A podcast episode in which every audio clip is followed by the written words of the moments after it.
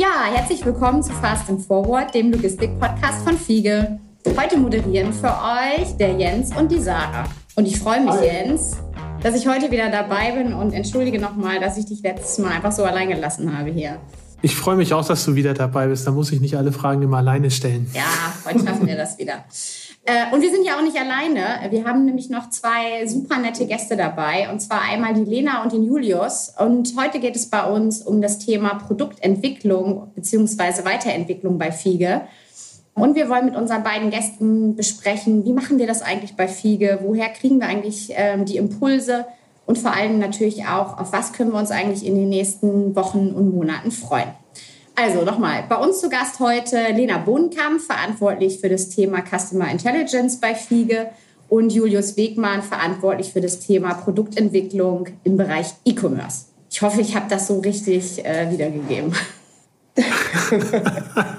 das passt. Hallo, herzlich willkommen. Danke. Hat sich toll angehört. Sehr schön. Ihr kennt ja eigentlich schon bei uns das Thema. Wir starten ja immer mit einer kleinen Vorstellung. Ähm, diesmal haben wir uns das ein bisschen anders überlegt. Und zwar äh, würde ich ganz gerne sagen, wir drehen einfach mal ganz kurz die Rollen, weil wir auch natürlich nicht so viel Zeit haben, ähm, dass einfach mal die Lena den Julius vorstellt und der Julius die Lena. Und ähm, ob das schneller wird, weiß ich nicht. Ich auch nicht. Wir gucken mal. Sehr schöne Idee.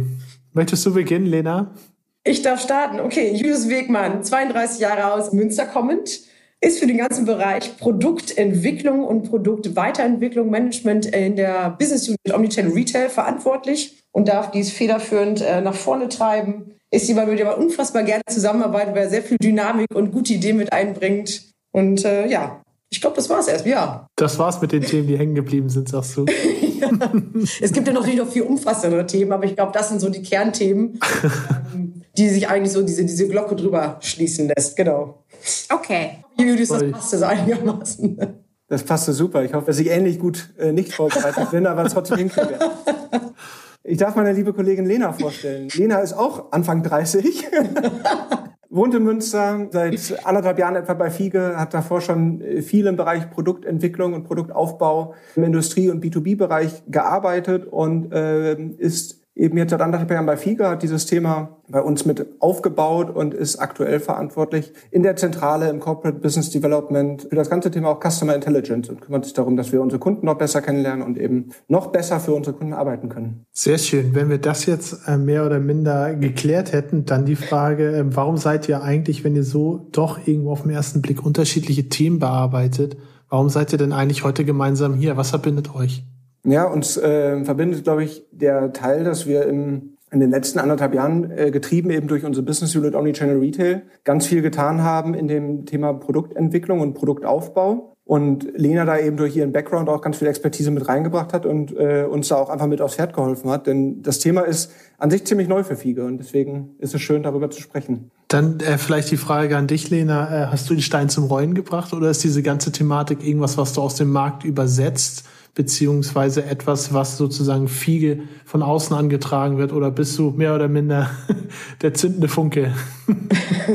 Grundsätzlich gibt es halt viele, sehr, sehr viele Innovationen innerhalb der Fiege-Gruppe, ne? weil das sind ja auch im Endeffekt die Einheiten, die oft auch mit dem Kunden zusammenarbeiten und da auch ableiten können, was Kunden eigentlich benötigen. Wir sind aber natürlich auch in, äh, darauf bedacht zu schauen, okay, wie entwickelt sich eigentlich der Markt? Was wünschen sich Kunden in der Zukunft, um darauf aufbauend auch kundenorientiert und marktorientiert neue Produkte und Dienstleistungen zu entwickeln? Es gibt so einen schönen Spruch, der heißt, you cannot educate the market. Und ich glaube, das ist so einer der Kernpunkte, die wir uns auch immer auf die Fahne schreiben müssen, weil wir natürlich viele Dinge entwickeln können, aber natürlich auch immer schauen müssen, wie weit das relevant für den Markt und für unsere Zielgruppen auch sind. Ich finde das aber wichtig, dann direkt nochmal zu differenzieren. Also wenn du sagst, du bist in Produktentwicklung äh, beispielsweise beteiligt und warst es auch früher beteiligt, das heißt jetzt nicht, dass du dir ein Produkt ausdenkst, ja, und jetzt ganz viele neue Produkte rausploppen, sondern wirklich, dass man auch schaut, was braucht der Markt und was können wir eigentlich? Was für Services haben wir vielleicht schon seit 30, 40 Jahren oder vielleicht auch erst seit fünf Jahren, aber ähm, vielleicht noch nicht richtig in der richtigen Form nach draußen kommuniziert und bereitgestellt. Ist das so die Kernaufgabe?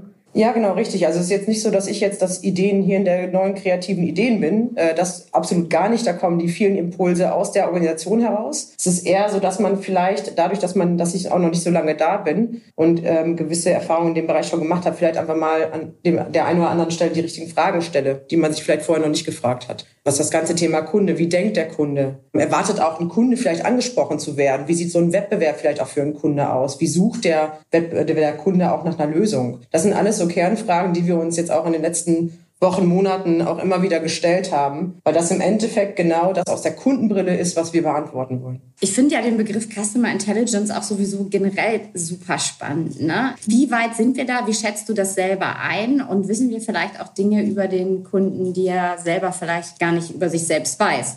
Mhm. Was wissen wir über den Kunden? Wir wissen schon einiges über den Kunden, aber ich glaube, das ist in ganz vielen Unternehmen das Ähnliche, dass sehr, sehr viel in den Köpfen passiert. Wir kennen die Kunden, die Personen, die mit den Kunden am, vor Ort arbeiten, kennen die Kunden in- und auswendig und das ist auch gut so. Es ist natürlich im Bereich auch der Digitalisierung der nächste Punkt zu schauen, wie können wir das auch transparent in die Organisation hineintragen, dass wir den Kunden ganzheitlich besser verstehen, dass wir nicht nur in unterschiedlichen Niederlassungen den Kunden kennen oder in der Zentrale den Kunden kennen, sondern dass wir wirklich versuchen, diesen Kunden ganzheitlich zu verstehen, zu gucken, was können wir eigentlich noch mal Gutes für ihn tun und wie können wir den Kunden auch weiterentwickeln, damit er im Endeffekt auch zufrieden ist. Vielleicht da auch noch mal ganz krass auch noch mal unterstreichen, was du gerade gesagt hast, weil bevor man den Kunden nicht richtig kennt und versteht, kann man ja auch nicht kundenkonzentriert arbeiten. Ne, das ist natürlich ähm, ein super super wichtiger Faktor, um auch immer genau zu wissen, welche Bedürfnisse ich wie tackeln kann, ohne dass man die immer auf die Nase gebunden kriegt. Ne? Ja.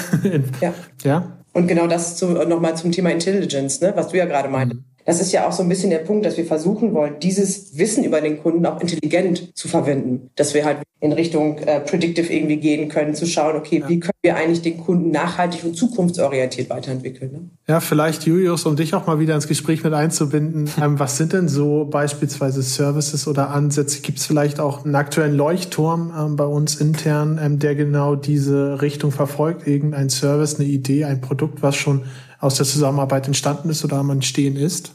Das gibt es auf jeden Fall und du hattest es gerade ganz gut gesagt quasi, ob wir aus den Customer Intelligence Systemen sehen können, ob wir schon etwas richtig machen oder nicht. Ich glaube, wir machen schon viel richtig bei Fiege. Das, was wir im Customer Intelligence auf jeden Fall sehen können, ist, dass wir bestimmte Zielgruppen auch einfach nicht erreichen. Ne? Also Fiege kommt ja aus dem großen Lösungsgeschäft und ist da eben sehr erfolgreich, um Logistikkonzepte von der Pike auf genau tailor-made aufzusetzen. Das, was wir eben gelernt haben, und sprechen auch ganz, ganz viele Kunden an, die gerade erst starten wollen, beispielsweise im E-Commerce und für die Fiege mit seinen Strukturen und seinen Systemen eigentlich eine Nummer zu groß ist. Und die konnten wir in der Vergangenheit nie so richtig gut bedienen. Und genau da haben wir eben angesetzt jetzt als erstes Leuchtturmprojekt, wie du es genannt hast, um ein Produkt zu entwickeln von dem, was wir schon sehr gut können, nämlich E-Commerce Fulfillment. Und das eben systemisch, prozessual, aber eben auch als Produkt gedacht, also vom Vertrieb und Kundenmanagement durchgezogen, alles standardisiert, dass jeder Kunde bei uns starten kann. Okay, aber dann vielleicht noch einen Schritt zurück. Was ist denn wirklich dann daran neu beziehungsweise anders, wenn du gerade sagst, das ist etwas, das haben wir schon immer gut gemacht? Kriegt das einfach nur einen schönen, netten neuen Namen und vielleicht irgendwie ein schönes Design, eine schöne Landingpage?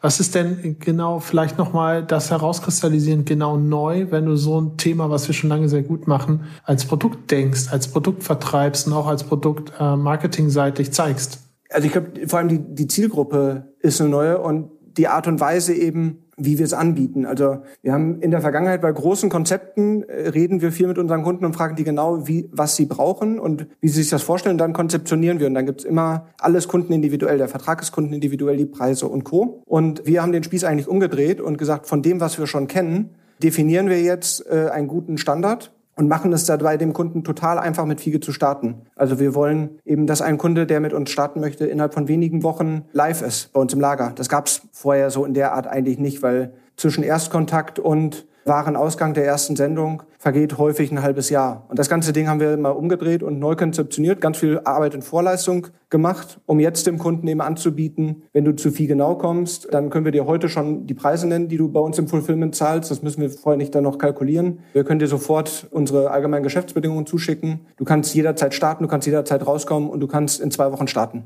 Ist das eigentlich so ein bisschen konträr zu unserem eigentlichen Wesen in der Kontraktlogistik? Also Kontraktlogistik lebt ja davon, sehr individuell zu sein und sich wirklich zu 100 Prozent auf den Kunden einzustellen und ein maßgeschneidertes Konzept zu fertigen. Und wenn du jetzt sagst, okay, wir setzen ähm, da auf Standardprozesse, ist das nicht genau das Gegenteil von dem, wie wir eigentlich im Markt agieren? Es ist ein neuer Ansatz. Und der neue Ansatz richtet sich aber an andere Zielgruppen. Also ich, die klassische Kontraktlogistik, in der wir individuelle Konzepte bauen, die wird auch weiterhin Brot- und Buttergeschäft von Fiege bleiben. Und da haben wir auch nicht den Anspruch zu sagen, dass wir das richtiger oder besser machen. Aber die klassische Kontraktlogistik, wo wir alles neu aufbauen, richtet sich natürlich auch an Unternehmen, die eine gewisse Schwungmasse mitbringen, damit sich das auch lohnt, alles Kunden individuell zu bauen. Und äh, wir sehen aber, dass gerade in dem Bereich E-Commerce und nochmal mehr getrieben durch die Corona-Pandemie und den starken Anstieg von E-Commerce eben auch ganz viele Kleine in diesem Markt wollen und die wollen wir angehen. Ah, okay, das kann man sich gut vorstellen, wenn man sich jetzt nochmal vor Augen führt, stationärer Handel geschlossen etc., Innenstädte zu. Ähm, hast du ein paar Beispiele vielleicht für uns? Ja klar, also wir sehen da eigentlich zwei Dimensionen. Eine ganz spannende Dimension sind eben die klassischen B2B-Unternehmen, die große Marken haben wollen wir mal kein Name-Dropping machen, aber jeder stellt sich vor, die großen Marken, die vor allem heute über den Handel vertreiben, die über Filialnetze vertreiben, die aber noch nicht direkt an die Kunden verschicken. Die äh, jetzt eben, ich glaube auch schon vor Corona daran gedacht haben, ich muss auch in diesen E-Commerce-Markt reingehen. Ich möchte meine Kunden direkt, direkt erreichen. Ich möchte von meinen Kunden lernen. Und die starten eben auch bei Null oder bei fast Null und haben aber dann eine super Perspektive. Und mit uns können sie das eben ausprobieren und, und da rein starten, ohne alles Fiege vorzudefinieren und ein ganz, ganz großes Projekt zu starten. Vielleicht bevor ich, bevor ich da nochmal einhake, ich glaube, Lena, du wolltest noch was zu dem Thema generell ergänzen. Ach so, es passte eigentlich. Es ging auch um das Thema ähm, aktuellen Vertriebsstrukturen einfach, ne, dass das ja alles gerade aufbricht. Mhm. Ähm, wir das ja auch so entwickelt haben, damit man genau diesen Einstieg bekommen kann und gemeinsam auch mit viel gewachsen kann. Das heißt, wenn man mit diesen Standards startet, um erstmal die ersten Erfahrungen zu, zu sammeln, ist es dann ja auch so, dass wir dann ja auch im Laufe des Prozesses, dann baut man ja auch dieses Vertrauen auf und das wollen wir auch mit dem Kunden und dass wir dann halt auch sagen, okay, du bist jetzt, hast jetzt eine gewisse Reife entwickelt, jetzt können wir auch schauen, wie wir deine Prozesse individualisieren, du kannst aber in der Fiege-Welt bleiben und das war genau diese, das, was ja. wir erreichen wollen. Er ist natürlich auch ein sehr, sehr, sehr spannender Faktor, ne? was du gerade beschrieben hast. Das ähm, Projektgeschäft, beziehungsweise wenn du wirklich klassische Kontraktlogistik irgendwas designst on point, ist das ja auch immer mit sehr, sehr viel Interaktion und so weiter verbunden. Wenn du dich aber auf ein Produkt entweder committest oder nicht, hast du vielleicht noch die eine oder andere Rückfrage, aber vielleicht weniger, ja, sag ich mal, so partnerschaftlichen Kontakt und so weiter. Aber vielleicht ist es auch genau das Thema manchmal ähm, brauche ich das Produkt an der Stelle. Und es gibt ja sehr, sehr, sehr, sehr viele ähm, erfolgreiche Beispiele auch am Markt, was, was Produktisierung angeht. Vielleicht auch nochmal, ähm, wenn ich das jetzt gerade hier höre und mir denke, okay, wie genau ist jetzt ein Fulfillment-Produkt für eine B2B-Marke, die E-Commerce langsam ähm, skalieren möchte. Was sind denn beispielsweise so, so Unterschiede zu bestehenden Strukturen wie etwa FBA beispielsweise von Amazon? Äh, ja, Grundkonzept ist eigentlich ähnliches. Auch, äh, auch Amazon im FBA-Modell bietet ja einen schnellen Einstieg ein und Klarheit auch was Preise und so weiter angeht. Das, was wir eben bei dieser Art von, von Mitbewerbern, sage ich mal, sehen, ist, dass FBA darauf ausgelegt ist, dass die Händler über Amazon verkaufen. Das heißt, über diesen Vertriebskanal ist das ein ja. gutes Modell, das, das sehen wir auch. Aber wir sehen den Trend, dass eben äh, Händler in mehr Kanäle verkaufen wollen. Über ihren eigenen Webshop, über Amazon, auch über andere Marktplätze. Vielleicht auch noch sowas wie äh, Click und Collect, also auch die Versendung in die Filialen. Und überall da, wo ja. wir in den zweiten Kanal, spätestens in den zweiten Kanal reingehen, fallen diese Marktplatzlösungen eigentlich raus. Vielleicht auch ein gutes Stichwort, äh, Lena. Es ist ja auch so ein Produkt. Ich finde, das ist ein sehr gutes Beispiel, anschauliches Beispiel, um zu zeigen, dass nur weil etwas ein Produkt ist, ein Standard ist, man sich nicht von Flexibilität ja, verabschiedet.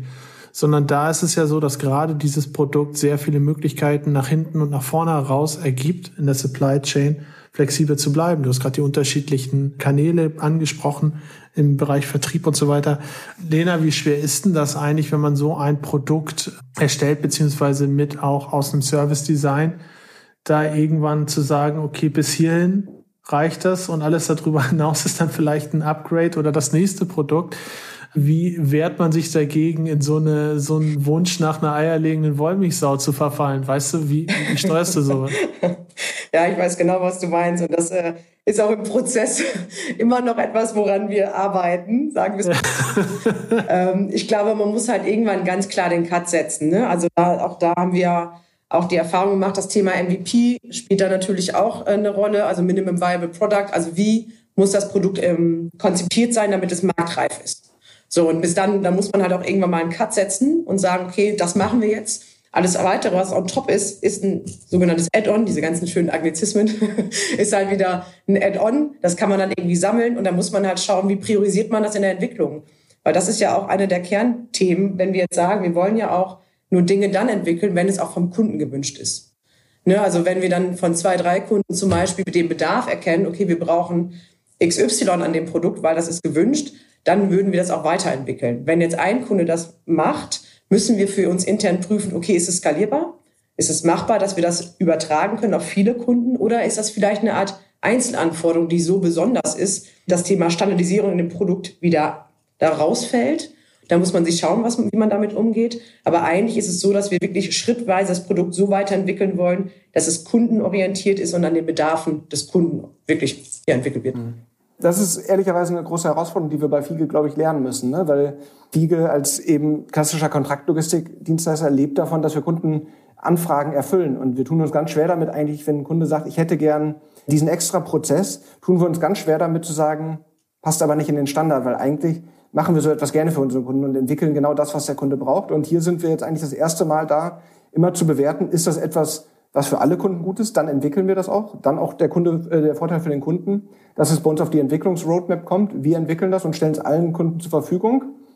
Wenn es aber eben nicht in den Standard passt und das Produkt quasi gefährden würde, in Anführungsstrichen, dann kommt es eben auch nicht rein. Und dann ist man eben eher wieder da, dass der Kunde dann vielleicht eine Individualanforderung braucht, die er dann gerne mit FIGE umsetzen kann.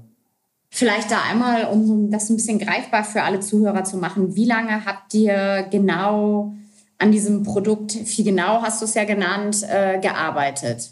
Es ist ja ursprünglich kam das Projekt oder das, das Thema ja aus der IT, weil die IT ähm, hatte sich halt überlegt, ey, wir haben so viele Projekte, warum fangen wir eigentlich immer bei allem, was wir tun, von Null an? Können wir das nicht standardisieren? Das heißt, daher kam eigentlich der initiale Gedanke. Und wir im BD haben jetzt gut über ein Jahr daran gearbeitet. Das haben wir aber auch gebraucht, weil genau das, was Julius auch gerade angesprochen hat, wir mussten halt, weil die Denke ja wirklich anders ist bei sowas. Also bei viel genau mussten wir viele Dinge auf den Prüfstand stellen, viele Dinge, die sich bis dato bewährt haben, äh, haben wir diesmal anders gemacht. Das hat eine Zeit gedauert, ist aber auch gut so. Das bedarf ja auch eine gewisse Zeit. Aber ich glaube, wir haben genau den richtigen Weg gegangen. Wir sind jetzt gerade an, auch an einem Stand, wo wir auch mit gutem Gewissen das auch sagen können, okay, wir haben eine gute Marktreife entwickelt und können jetzt auch damit starten, die ersten Erfahrungen zu sammeln, weil darum geht's ja auch im Endeffekt, irgendwann dann diesen letzten Meter die Ziellinie zu machen und dann halt auch so ein Produkt an den Markt zu bringen. Jetzt, wo ihr das einmal gemacht habt, du das einmal gemacht habt, ist das dann eigentlich ein Selbstläufer, alle möglichen Themen jetzt in Produkte umzuwandeln oder ist das jeweils immer ein gewisses Starten bei Null? Ja, teils, teils. Also dieses Umdenken, was wir ja auch gerade schon kurz angesprochen haben, und das ist das ganze Thema Change, ist ja auch innerhalb von, eine, von einem Jahr nicht getan. Wenn man sich ja. wie lange wir schon im Bereich Concept and Solutions Individuallösungen entwickeln, ist es ja auch, glaube ich, anmaßend zu sagen, innerhalb von einem Jahr revolutionieren wir alles und machen wir alles anders. Und das muss ja auch gar nicht so sein. Also es gibt ja auch eine gute Relevanz dafür, wie es wir es bis dato gemacht haben. Ja, ja. Und das ist ja auch nur für Teilbereiche, ne, wo man jetzt mal gewisse Produktentwicklungen irgendwie sieht und sagt, okay, daraus können wir eigentlich ein Produkt machen. Das müssen wir auch erstmal intern prüfen. Hat das überhaupt die Relevanz? Wie weit können wir das weiterentwickeln? Ich glaube, es ist an, gerade für uns ein sehr, sehr wichtiger Step. Ich meine, ähm, wir haben oft schon darüber geredet, auch in anderen Folgen über verschiedene Teilaspekte, verschiedene Teilservices, auch verschiedene Beteiligungen und so weiter. Ähm, ich glaube, es ist sehr wichtig dann an der Stelle für alle, also sowohl intern als dann auch extern für ähm, Gruppen, die nach bestimmten Services suchen, diese verständlich auch zu kommunizieren. Da ist die Form als Produkt natürlich immer das Einfachste, ne? als wenn du sagst, ja, das ist so und so können uns da jetzt äh, ein Projekt aufsetzen und das gemeinsam dann auf dich zuschneiden. Vielleicht möchte das auch nicht jeder. Vielleicht möchte auch der ein oder andere oder die eine oder andere. Bitte sag mir, was ist denn der Best Practice? Was ist das Produkt? Ja. Und natürlich würden wir ja, wenn wir schon ein Produkt äh, ausstellen, eins machen, was aus sehr gut miteinander harmonierenden Einzelteilen funktionieren, ne? und nicht mit etwas, was so halb gar ist. mhm. Ich glaube auch, dass das nicht jeder kann, weil natürlich Unternehmen, die neu in einen Bereich reinstarten, die haben auch häufig nicht die Leute dafür. Und ich glaube, so ein Kontraktlogistikprojekt aufzubauen, ist ja nicht nur, dass das Zeit dauert, dass man irgendwie sagt, so ein Projekt dauert ein halbes Jahr und kostet auch im Setup etwas, sondern du, der Kunde braucht ja auch die Projektmanager auf seiner Seite und das IT-Know-how und so weiter, um dieses Projekt zu stemmen. Und bei diesem Produktgedanken wollen wir möglichst viel Aufwand und Kosten und eben auch Know-how dem Kunden quasi rausnehmen, dass er eigentlich ja ohne Spezialwissen bei uns starten kann und sich wirklich auf sein Business konzentrieren kann. Das ist ja auch ein super Beispiel eigentlich für Innovation und Produktentwicklung, die im Unternehmen getrieben werden. Ne? Wir haben ja in den Folgen davor viel jetzt über mit F-Log gesprochen, wir haben mit unserem Company Builder gesprochen. Das heißt, da gehen wir ja überall sehr bewusst den Weg, äh, neue Geschäftsmodelle mit unabhängigen Einheiten sozusagen aufzuziehen. Ne? Zu sagen, okay, in der Kernorganisation ist das vielleicht schwierig, weil wir da langatmige Prozesse etc. haben. Seid ihr mit eurer Idee denn intern total auf Befürworter sofort gestoßen oder musstet ihr erstmal äh, Leute davon überzeugen? Vielleicht könnt ihr uns so ein bisschen ein Gefühl von der Kultur mitgeben. Ich würde sagen, wir haben eher Befürworter getroffen. Also man muss natürlich das Konzept und dieses Geschäftsmodell eines Produkts der Vordefinierung. Ich hatte es gesagt, das ist für FIGA etwas Neues. Wir arbeiten eigentlich anders und, und unsere DNA ist irgendwie eigentlich äh, aus der Historie heraus eine andere, nämlich alles für den Kunden machen zu wollen, äh, was er möchte. Das mussten wir lernen, das mussten wir dann auch viel den anderen Kollegen erklären. Aber da wir äh, eine, neue, eine neue Zielgruppe damit angreifen, eben auch nicht irgendwie sagen, wir sind besser oder wir wollen anderen das Geschäft wegnehmen, sondern wir wollen einfach das, was wir heute schon tun, ein bisschen anders machen und damit noch skalierbarer für neue Zielgruppen, haben wir damit eher offene Türen eingerannt, glaube ich. Und wenn ich da noch hinzufügen kann, also wir haben ja auch das intern seit einem Jahr, kommunizieren wir das ja auch entsprechend. Und wir kriegen auch intern mit, wie sich das langsam weiterentwickelt. Also in den unterschiedlichen Business Units entwickelt sich dadurch wirklich ein Drive und auch mehr Anfragen, wo man sagt, ey, wir haben hier eine Idee, können wir das irgendwie weiterentwickeln? Wie kriegen wir daraus ein Produkt? Und das ist ja eigentlich genau dieser Stein, der damit ins Rollen gekommen ist. Und besser kann es ja eigentlich gar nicht sein, dass solche Entwicklungen oder solche Ideen auch von innen heraus getrieben werden, weil das sind ja auch die, die das Ganze dann auch mit Leben füllen, mit Kundenwissen füllen. Und ich glaube, dass wir da auf einem extrem spannenden Weg sind. Und ich glaube, da werden bestimmt noch das eine oder andere Mal neue Produkte wieder in der Zukunft herauspurzeln. Mich würde noch mal interessieren, ihr habt ja auch besprochen oder gesprochen jetzt, wie sich so ein Produkt definiert, auch dass das viel auch mit Vertriebsstruktur zu tun hat. Jetzt mal ganz doof gefragt, ich interessiere mich dafür. Ne? Ähm, ich habe jetzt verstanden, okay, da gibt's mehr oder minder Preise, da gibt's mehr oder minder Prozesse, an denen ich mich orientieren kann wo finde ich denn das? Und wenn ich das gefunden habe, habe ich dann irgendwie so eine Art Konfigurator wie, wie beim Golf. ich sage, okay, ich habe jetzt das Grundgerüst und ich nehme hier nochmal Business Intelligence dazu, vielleicht hier noch ein bisschen Retourenabwicklung. Wie muss ich mir das dann wirklich vorstellen am Ende? Wie wird das Produkt am Ende an den Kunden eigentlich übersetzt oder zu ihm hin übersetzt? Du findest uns in erster Linie auf fiege-now.com da haben wir extra eine, eine Landingpage aufgesetzt, denn wir können dieses Produkt eben, du hast gerade gesagt, wir haben Preise, wir haben, wir haben Leistungsverzeichnis und so weiter, wir haben alle schon vordefiniert. Damit sind wir in der Lage, das erste Mal auch aktiv zu vertreiben. Das wollen wir tun, eben mit Google Ads und so weiter. Und wollen eben die, die Kunden darauf ziehen, dass sie bei uns auf die Landingpage kommen. Dort finden Sie alle möglichen äh, Informationen, können sich eben auch die Unterlagen runterladen, äh, dort auch digital Termine mit uns vereinbaren, um Ihre Rückfragen zu klären. Und dann bist du eben ganz schnell da. Und du kannst eben auch auf der Landingpage haben wir auch einen Konfigurator, dass du schon mal so ein paar Informationen uns rübergeben könntest. Dann können wir noch besser verstehen, wie gut das zu dir passt. Vielleicht kommt ja auch ein Kunde darüber zu und merkt dann aber, eigentlich brauche ich doch eine Individuallösung. Und äh, das ist dann eben auch kein Problem. Aber wir lernen den Kunden darüber kennen. Er kann sich äh, ohne Probleme und digital mit uns verknüpfen und dann, dann sind wir eigentlich ganz schnell da, dass wir wirklich Tacheles reden können darüber, wann es losgeht. Wie entwickelt sich eigentlich dann so ein Produkt auch Stück für Stück weiter? Beispielsweise, ich bin jetzt, keine Ahnung, E-Com-Pionier Nummer eins, ja, und, und ähm, finde es richtig interessant, habe mich jetzt aufgeschaltet. So, in ein, zwei Jahren ähm, überlegt man, vielleicht upgradet das Produkt und vielleicht eine Kernkomponente oder so weiter, ähm, die ich aktuell bei mir drin habe, ein Teil des WMS, wird vielleicht durch was anderes ersetzt, weil möglicherweise die Mehrheit eher in eine andere Richtung denkt oder driftet.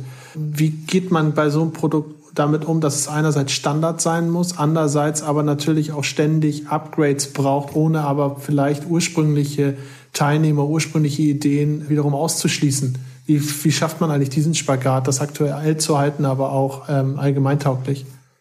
Wir binden uns ja auch an Shop-Systeme an und die Shop-Systeme, das ist so auch Vorteil von Marktplätzen und Shopsystemen geben gewisse Standards vor. Das heißt, von diesen Standards wollen wir auch gar nicht abweichen, sondern halten gewisse Prozesse, gewisse Schnittstellen sowieso immer State of the Art und entwickeln uns dann mit dem Markt mit, also eben mit den führenden Shopsystemen und Marktplätzen, dass wir da eben, dass unsere Kunden überhaupt in der Lage sind, auch zu verkaufen. Das definiert schon mal ganz viel, so dass wir nicht glauben, dass ein Kunde quasi hinten rausfliegen kann. Und die Weiterentwicklungen sind so konzeptioniert, dass sie eben nicht jemanden ausgrenzen, sondern eigentlich nur für alle Möglichkeiten entwickeln. Und wer, die, wer diese neuen Möglichkeiten nutzen möchte, beispielsweise Versandmöglich andere Versandmöglichkeiten, neue Güterklassen, äh, wie beispielsweise eben Hängeware oder so, die dann dazukommt, die schließt ja den, den, der nur Liegeware hat, nicht mehr aus. Okay, verstanden. Also es gibt schon eine gewisse Sichtweise darauf, dass immer alles auch kompatibel bleibt, ne? Und ja. ähm, nicht, nicht man dann irgendwann auch unten runterfällt, nur weil es dann vielleicht auch in eine Richtung gehen sollte. Genau. Mich würde jetzt nochmal interessieren, wie schnell denn jetzt am Ende wirklich so Matacheles gesprochen ein kleiner E-Commerce-Laden dann online sein kann mit uns. Mhm. Also es gibt zwei Wege, zu uns zu kommen. Der klassische Weg ist eigentlich, dass der Kunde ein ein marktübliches Shopsystem benutzt, sage ich mal. Also wir haben eine Direktintegration mit Fiegenau zu Shopify, zu JTL und zu WooCommerce aktuell. Wir sind in der Lage, relativ schnell neue Shopsysteme dort anzubinden und ein Großteil der von dir angesprochenen potenziellen Kunden nutzt diese Shopsysteme. Das heißt, und wenn, wenn das der Fall ist, dass ich dieses Shopsystem nutze, dann kann ich über die Direktintegration in wenigen Tagen ein bisschen hin und her testen, aber dann bist du eigentlich in wenigen Tagen systemisch an uns angebunden Parallel können wir im Lager eben deinen Bereich einrichten. Und äh, dann, wenn eben alles gut läuft, können wir ab, der, ab dem Zeitpunkt, wo du sagst, du willst mit Fiege arbeiten, bist du innerhalb von zwei Wochen live, würde ich sagen. Ich würde gerne nochmal, nachdem wir jetzt über das Produkt gesprochen haben und auch ähm, ein bisschen über eure jeweilige Geschichte, mich würde nochmal interessieren, was wirklich so der Motivator beziehungsweise der Antrieb dahinter ist für jeden von euch beiden, das gerade jetzt auch in diesem Umfeld zu machen, was ihr dort macht. Warum identifiziert ihr euch mit dem Produkt? Warum hat euch das Spaß gemacht? Ich hoffe, dass es euch Spaß gemacht hat, an dem Produkt zu arbeiten und dieses auch, auch weiterzubringen. Vielleicht, Lena, hast du Lust, mal dazu was zu sagen, wie du da eigentlich zu stehst und wie dich das motiviert oder was dich motiviert? Also ich muss ja sagen, ich komme ja aus dem ähm, Bereich von der Produkt- und Geschäftsentwicklung aus dem Systemgeschäft. Mich hat das immer total fasziniert, wie skalierbar solche Modelle sind. Und wenn man dann natürlich, ich äh, bin jetzt seit anderthalb Jahren bei Fiege ähm, und das auch irgendwie sieht, was für Arbeitsaufwände zum Teil bei gewissen Dingen immer wieder aufploppen, wo man denkt, okay, kann man da nicht gewisse Dinge standardisieren, dass sie vielleicht einfacher ablaufen, dass die Prozesse einfacher sind, dass man vielleicht auch schneller Produkte an den Markt bringen kann, die vielleicht auch ein bisschen marktorientierter sind oder vielleicht auch passgenauer für gewisse Zielgruppen, fand ich halt enorm spannend. Und das war etwas, also das packt mich schon seit jeher und hier natürlich dann nochmal insbesondere, weil wir das in der Form noch nicht hatten. Und deswegen war das eine ganz, ganz spannende Reise, die auch noch weitergeht, das gemeinsam im Team auch so zu entwickeln, viele Fragen auch einfach mal zu stellen oder Dinge mal in Frage zu stellen. Und ich glaube oder ich merke ja auch, wie sich da wirklich ein Umbruch, wie gerade so ein Umbruch auch da stattfindet. Ne? Und man irgendwie merkt, okay, es kann halt auch ein Weg sein, der auch für die Zukunft spannend ist. Von daher, ja, mir hat es sehr, sehr viel Spaß gemacht. Mir macht es auch weiterhin noch viel Spaß.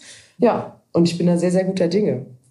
Ich finde es total spannend, mit den Personen auch sich zu unterhalten, die die ganzen Erfahrungen haben. Es geht ja auch darum, solche Produkte zu definieren und herzuleiten, dass man die Erfahrungen auch wertschätzt und die Best Practices, die sich einfach seit jeher bewährt haben. Und das ist ja eine Kombination, die wir eigentlich mit neuen Denkansätzen einfach bündeln wollen. Und dann vielleicht mal zu überlegen, okay, wie kann man daraus was Neues machen, was man dann halt auch neuen Zielgruppen ansprechen kann, um da auch einfach so die, das Produktportfolio oder die, das Zielgruppenportfolio von FIGA auch einfach noch zu erweitern. Ich finde es auch spannend, weil es einfach was ganz Neues ist in der FIGO-Organisation. Das treibt mich total an, da etwas Neues mit aufzubauen und äh, zu zeigen, dass das gut funktionieren kann. Und ich habe selber in meiner Zeit auch eine gewisse Zeit im Business Development bei FIGE gearbeitet. Und da waren zwei Sachen immer ein bisschen frustrierend, dass eben Kunden anfragen, die wir nicht bedienen können. Das sind eben genau die Zielgruppen von FIGE genau, wie eingangs erwähnt. Die passen nicht zu uns und es ist irgendwie immer schade, jemanden, der eigentlich mit FIGE gerne arbeiten will, der Gutes von FIGE gehört hat und dann sagt, können wir mal, dass wir dann sagen, nee, das passt einfach nicht. So und äh, ich glaube, diese Kunden können wir in Zukunft besser bedienen. Das spornt mich an. Und darüber hinaus ist es eben auch für uns ein skalierbares System, denn nicht nur der Kunde muss Ressourcen und Know-how und Zeit investieren in ein Projekt, sondern wir müssen das ja auch. Und wir wollen gerade mit unserer Business Unit und ich glaube ganz bei Fiege ähm, wachsen und erfolgreich sein. Und dieses Modell ist eben auch ein Modell, wo, wo wir mit vielen kleineren Kunden auch nochmal schneller wachsen können, weil es auch bei uns die Ressourcen reduziert. Und das, äh, das finde ich total spannend, einfach einen zweiten, zweiten Arm aufzubauen.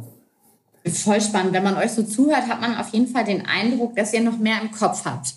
Und dass das auf jeden Fall die Reise irgendwie noch nicht da beendet ist. Ähm, und ich glaube, Julius, du sprachst vorhin auch irgendwie von Familie. Kannst du einen kurzen Ausblick äh, geben auf das, was nach Fiegenau kommt?